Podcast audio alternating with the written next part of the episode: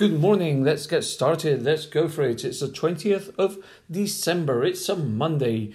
20th, eh, Christmas, Christmas Eve is very, very near. But let's be careful because the number of COVID people or people affected by COVID, the numbers are coming up.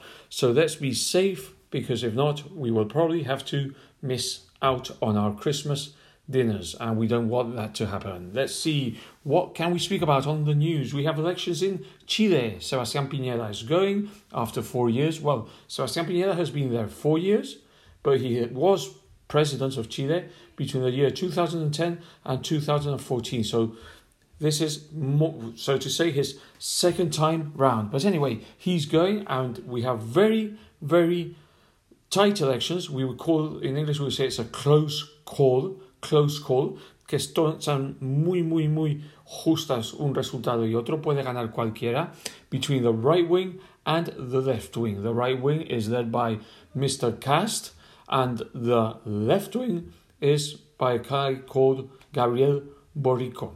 So it's all very equal 39% to Borico, 36% to Kast so far, but there's 25% of the voters that still have not said in what direction they are going to vote. Todavía hay un 25% indecisos. So let's see what happens then.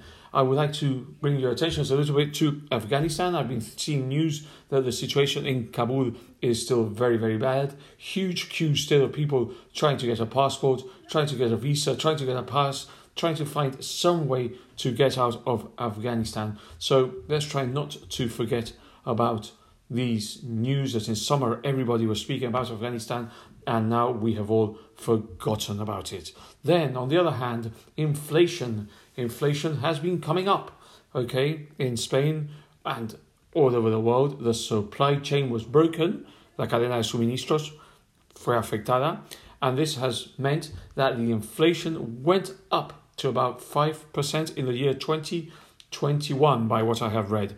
Experts say that next year will not be as bad.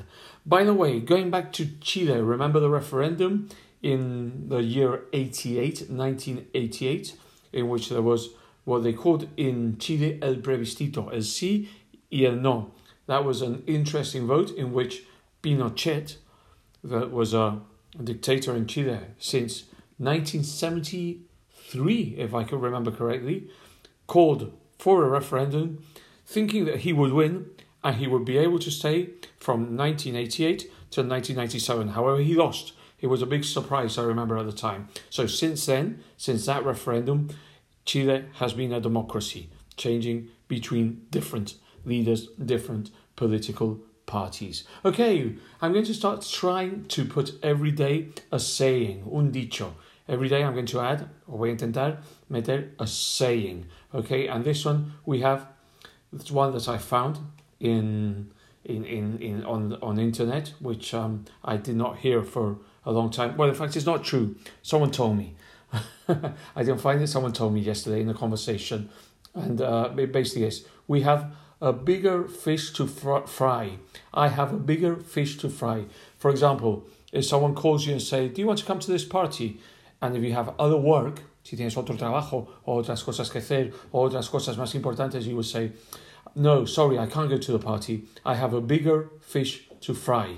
Tengo un pez más grande para freír. Okay, so let's see if I can do a saying, un dicho. Let's see if I can give you a saying every day.